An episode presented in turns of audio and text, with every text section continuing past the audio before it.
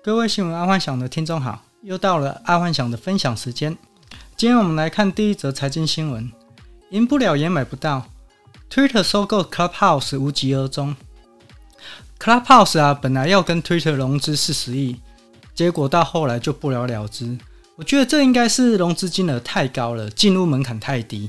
因为当初啊，Clubhouse 爆红的时候啊，所有的 FB 啊、IG 啊、Twitter 啊，然后像嗯、台湾的商岸啊，或者是反正很多，就马上做出一个类似 Clubhouse 的东西，所以它的进入门槛实在太低了。呃，可是大家也万万没想到，这种类似广播的这种平台这样会爆红。但是我觉得。这个是因为在国外每个人都待在家里，然后他没办法跟朋友见面，所以他们就是用 Clubhouse 在聊天。我觉得重点是这样子才爆红的，并不是因为呃他有马斯克加持然后才爆红，而是因为。在家实在太无聊了，然后我又不想开视讯，然后就我也想跟陌生人聊天，就好像你去 pub，你就是想要跟陌生人聊天嘛，那种概念是一样的。就是说我不想要跟认识人聊天，我想要去跟陌生人聊天，像去 pub 这样子的感觉，所以我就进去 Clubhouse。这所以这个是疫情下的产品。那现在就 Twitter 它本身也有在做，可是他觉得他直接收购 Clubhouse 会比较快。但可能可能是 Clubhouse 它开的那个价码太高，因为四十亿美金对那个 Twitter 来讲，就是说，那我自己做就好了，我干嘛去买你？他买它只是因为它是现成的，那他自己做也一也一样，因为 Twitter 本身的那个的直播主也够多嘛，所以他要做这个一点困难都没有。然后再另外就是说，可能大家现在也都知道了，美国可能在九月或十月疫情就会好了，那。对这个 Clubhouse 应该是一个痛点，一个重伤，所以 Clubhouse 最近应该要赶快转型，不然等疫情好了之后啊，这种语音聊天应该会活活不太下去啊，到时候可能它就嗯，可能没有四十亿的价值，可能到时候可能就是像当初的雅虎一样，可能估值很高，然后因为一直不卖，然后后来就变成嗯、便宜卖掉这样子，哦，就有点可惜呀、啊。好，再来娱乐新闻。一代女神齐梦近况曝光，张敏暴瘦如纸片人。张敏啊，周慧敏啊，是我那代人的女神，尤其是我还在等那个什么《倚天屠龙记》的第二集，因为《倚天屠龙记》啊，他当初铺的梗实在铺的太好了，所以在我那一代人啊，都在等张敏演出的《倚天屠龙记》。我觉得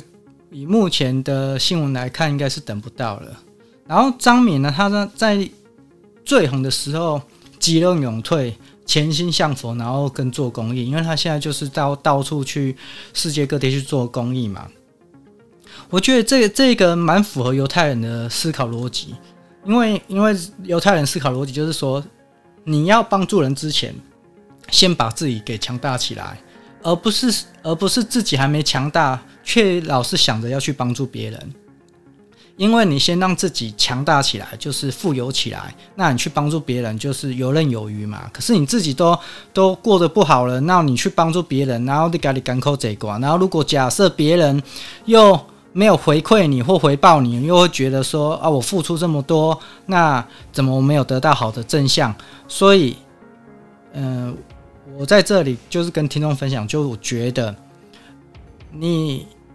一定要去帮助别人，因为这有回向的问题哦。就是说，你帮助别人，你你自己也会受到好处。但是在那之前，你要先让自己壮大起来。你壮大之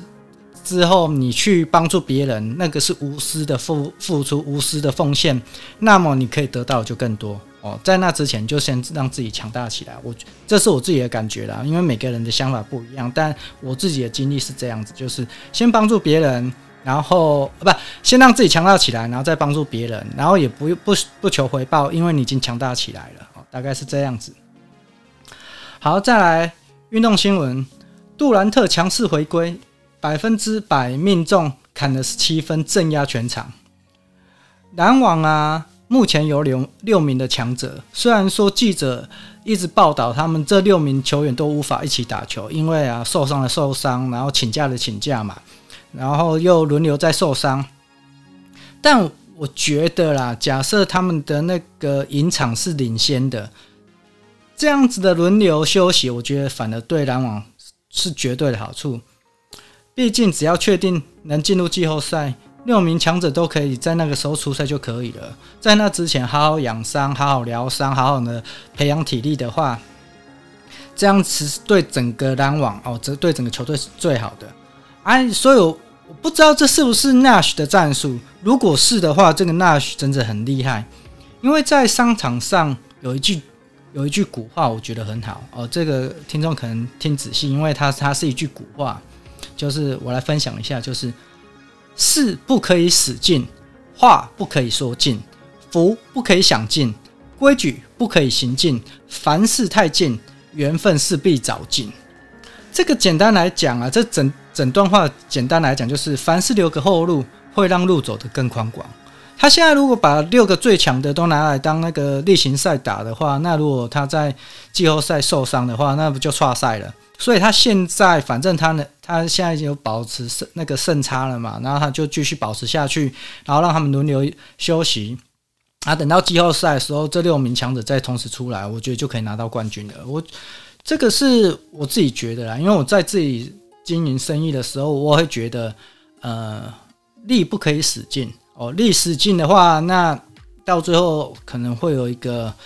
呃失落感。因为你当你当你没有后路，那其实会蛮蛮惨的。好，再来国际新闻，为何空姐脖子总系着丝巾，竟然有这种作用？看了，呃，今天我看了这个新闻啊，我长这么大，哦，总算长了一些小知识。原来空姐上面的丝巾啊是。专门给那种密闭恐惧症啊，或者是那种有有狭闭症的那种人带来一点视觉上的新鲜感，这样他就不会那么紧张了。然后再来就是说，假设飞机上啊有人受伤啊，他还可以做包扎止血，或者是充当临时口罩，可能就是飞机上有些小火灾之类的，然后可以充当口罩，或者是有人流血受伤，然后拿来做包扎包扎的这样的行为啊。哦，这样子的模式就是说，当初谁想到把那个脖子系着丝巾这个商业模式啊，叫做渐进式创新。我觉得肯定是之前有类似的事情发生，所以后来空姐都有系围巾。所以这个也套用在商业模式啊，说如果第一家发现这个顾客需求开始这样做的话，那么第一家做的人就有先行者优势。然后这最好的例子就其实就是苹果。因为苹果是先觉得发现潜在性需求，然后他把东西做出来，所以大家就觉得，诶，他怎么知道我要这个东西？这个在呃商业行为的 C C R N 其实做的是一个蛮贴切的，可是现在 C R N 有点是例行公事，所以就变得又不是很贴心，就是没有贴到心里面那一块。如果能贴到心里那一块的话，一定是第一个或第二个先做的先行者优势。而不是后面后来跟着做的，后来跟着做的只是觉得对你就是要跟着做，而不是说，诶，他总会发现我心里那一块？这说的其实有点复杂，这可能是要讲了快一个小时，就是说顾客心理学这一块。好，那今天因为毕竟是讲新闻嘛，所以我们就跳到下一个新闻去。呃，第二则国际新闻就世上仅存两只北白犀牛母女，灭种在即。这个新闻在讲啊，那个在南呃，就是非洲那边啊，还只剩两只那种呃白犀牛，然后只剩是母女啊，因为没有公的，所以它可能会灭亡啊。还好在之前已经有取了那个公犀牛的精子，可是不知道会不会会配对成功啊？就算配对成功，也不知道生得出来，因为这个母女其实都蛮老了，然后所以现在有可能这这两只白犀牛会死掉。然后，所以全世界的生物学家都在抢救这两个白犀牛。我觉得啦，我看到这个新闻，我觉得这两个白犀牛可以进入 NFT 哦。假设这这两只白犀牛真的不在了，那所有人他可以拿出来去博物馆，然后进入 VR，然后进去看这两只白犀牛。然后我觉得这种稀稀有动物也可以，或灭种的动物也可以进入 NFT，然后可以保存它的价值，也可以后世子孙做一个连结。然后，在我有这个想法之后，我觉得一级玩家的世界真的是离我们越来越近了。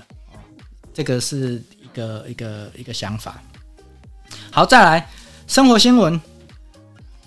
台干杨小三弃糟糠妻，悲惨 悲惨的现况曝光。在爱幻想这个年代呀，那个这个年代啊，有很多的叔叔伯伯都有去大陆投资或工作，然后。假设去了十个啊，大概会包死一个小三哦啊这啊这个就代表什么？一定沦陷的。我我还就是说，从以前认识到现在的叔叔伯伯，我还没有看过不沦陷的哦。就是十个一定会包死一个啦。所以，嗯、呃，在那个年代，如果没有包小三的，就是台。呃，台干哦，就是台湾人去大陆投资或者是工作的人，没有包小三的，一定是全家全那个整个老婆小孩带去哦，家族带去，你这样才有可能机会不包小三，不然如果是单身赴任的啊，十个包十一个，基本上跑不掉了。但这几年下来啊，这些我认识的叔叔伯伯啊，都陆续从回来台湾了。然后说真的啦，这些叔叔伯伯能完。完整的撤退回来台湾的，还真的没有几个。不是跟小孩子不亲，就是变成独居老人。但很好笑，就是啊，我问过他们啊，如果再再让他们选择一次啊，他们可能还是会做一样的选择。然后，其实这也不难猜到背后的原因啊。因为假设一个人可以灿烂的过，谁会选择平凡的人生？啊，这这个虽然。是一个很简单的道理，但是说实在话，每个人都想过灿烂的，因为毕竟，嗯、在那个年代啊，只要有去大陆工作，大家都知道就是呼风唤雨啊。就算你只是一个工厂的工呃那个厂长，你还是呼风唤雨啊。哦，尤其是在三十年前，那个不得了。好，那我们现在在讲呃科技新闻，Beyond Me 在美国之外的首间工厂。已在于中国嘉兴揭幕，Beyond Me 要开立工厂在中国了，所以这也不代表啊，Beyond Me 要开始抢食整个亚洲区的素食素食人口了，因为毕竟美国吃素食的不多，但是全亚洲吃素食的是非常多。那因为大家都知道吃素食有很多的呃微生物、矿物质或者是氨基酸是没有的。那这 Beyond Me 可以补足那一块。那假设像 Beyond Me 要来设工厂在中国大陆，那也就代表，呃，整个食物链会整个做一个大改变。然后就我不知道大家还记得哆嗯小叮就小叮当哆啦 A 梦它的食物工厂的既视感，呃，就是说你幻想一下那种当初小叮当有那一种。呃，它只是一个面粉，然后出来就变面包，然后或者甚至没有面粉，它就出来一个面包，然后这也一样。Beyond Meat 就是你看不到羊、牛、猪，但是它出来就变肉排。所以我觉得这个时机点，Beyond Meat 进入中国是非常好。毕竟大陆的非洲猪瘟很严重，猪肉价格也一直掉不下来，然后。其实，在这一段话，我不知道要怎么分享，因为我只是看了这新闻，我觉得真的是生意啊，来的来的早不如来的巧。他这个在这个时间点进入中国啊，我觉得是最佳时机，因为他毕竟他他已经在去年一整年，Beyond Meat 在美国整个爆红，你去看他股价就就知道了，整个在美国爆红。为什么？因为他们都在隔离状态的时候，他们的猪只、牛只、羊只都都无法运到隔壁州。那对于 Beyond Me 就是最好的时机啊，因为它没有隔离的问题呀、所以它就直接在每一省设一个那个那个仓库，然后就分散到各个沃尔玛啊，就是超级市场啊，这样子就好了。所以它整个去年的 Beyond Me 整个往上冲，那一样一样道理，就是在中国大陆，而且加上整个亚亚洲区大概有，我记得好像二三十亿人口。然后这二三十亿人口，我记得有五趴到十趴的人口是吃素的。那你看这个市场有多大就好。我觉得 Beyond Meat 这一个举动真的是高招，而且时机点切的刚刚好，因为刚好要复苏了，然后他现在切入这个点，我觉得是非常棒的，而且加上中国大陆现在有非洲猪瘟的问题，那这个操作我觉得我看了我就觉得哦，真的很厉害。这个商业操作我看的真的是很厉害，虽然他没有讲什么，这个新闻没有讲什么，可是我就觉得这个 Beyond Me 的后面的执行长或营营运长真的是很厉害。